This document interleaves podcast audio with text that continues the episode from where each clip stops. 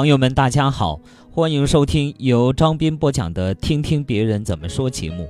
这期节目跟大家分享一篇来自微信公众号“看书有道”上的一篇文章，题目是“你好好说话会死吗？”你好好说话会死吗？不会呀。可是我也不知道从什么时候开始，我已经不会对身边的人好好说话了。两年前，在公交车上碰到一对母女，我第一次在公众场合看到一个姑娘把自己的母亲骂哭了，好像是一块去买菜的，姑娘看起来就心情很不愉快，母亲倒是兴高采烈的样子，一边看着公交车的前方，一边和她聊着周遭七大姑八大姨的事情。姑娘没说一句话，连嗯嗯呃呃都没有。我心想，现在的小姑娘果然和我们以前的不同了。像我，就算对母亲的话语再烦，也面带和悦的点点头。道路有点不稳，全车的人都在颠啊颠。公交司机突然一个急刹车，母亲的一篮子菜全部倒在地上，土豆撒得满地都是。公交车不算太挤，幸好也有足够的空间。母亲慢慢扶着挪步捡蔬菜了，突然小姑娘发声了：“你看菜没装好的下场吧！”回头又是一句：“丢人，真是再也不想和你出来了。”半车的人都在帮这个母亲捡土豆和蔬菜，只有那个小姑娘吐着嘴，冷冷地看着，一边斜着眼，一边漠然地看着前方。母亲整理好，坐到座位上，小姑娘还扭着身体。冒了一句：“你以后可以让我省点心吗？”这个母亲的眼眶已经很红了，如果不是在这个公交车上，可能已经放声大哭了。我活了快三十年，第一次听到一个十八九岁的小姑娘这样颐指气使地对待自己的母亲。对自己的母亲，你好好说话会死吗？一个七十多岁的老公公，突然转过头，不紧不慢地说了一句：“小姑娘，谁都有年纪大、行动不便、跟不上时代的那一天。我心情也不好，谁来体谅我呢？”小姑娘白了他一眼：“你心情不好是你妈造成的吗？但你妈心情不好，好像就是你造成的。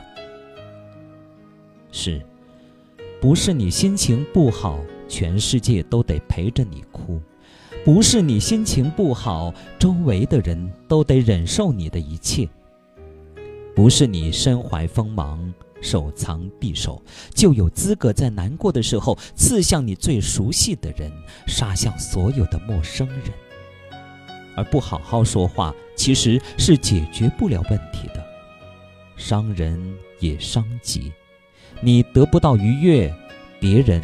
得不到温暖，两败俱伤。其实许多年里，我也是那种不太会好好说话的人。我的不好好说话，很少恶意伤人，而是不说话。用我的妈来说，就是冷暴力。可是，一直到后来有一次，父亲的一番话，我竟然清醒了。父亲是个六十多岁的老头。他不会用微信，也不会打字。我以前是有工作的，也就是你们所能想象的，每天晚上五点下班回家，又接着为自己的工作打工的那种，根本没有太多的时间与父亲交流。所以，父亲想学微信这事也一直拖着。有一天，父亲来问我如何下载微信。我正跟一个编辑谈新书题目，谈得热火朝天。父亲背后这样一拍我，吓得我思路都得断了。老爸，你没有看到我现在正跟编辑有事吗？好，好，好，你等一下可以吗？父亲忽然就坐在了我身边，一动不动。你坐在我身边干嘛呢？我说了我会教你的。父亲还是没说话，坐在身边看起了报纸。忙完了新书的题目，出去拿了杯水。我这话没有什么你非得报恩的意思，就是，你想你父亲我现在也确实不中用了，凡事都需要人教。可你说教我微信，你都拖了大半年了，到今天还没教我。我也有事啊，是有事忘了。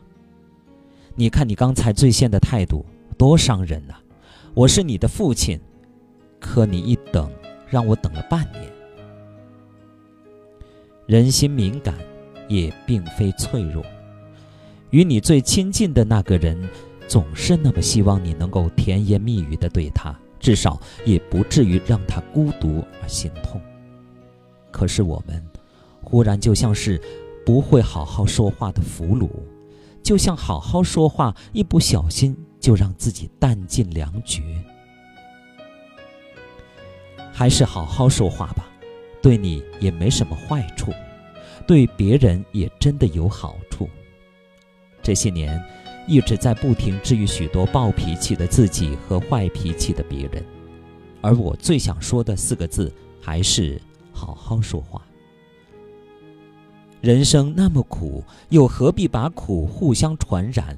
不如好好说话，一起来给予这个世界最身边的人最美好的善意。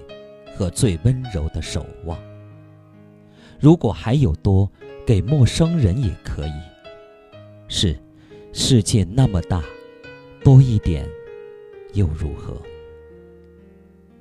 好朋友们，感谢大家收听由张斌播讲的《听听别人怎么说》节目。刚才与您分享的是一篇发表在微信公众号“看书有道”上的文章，题目是“你好好说话会死吗？”感谢大家的收听。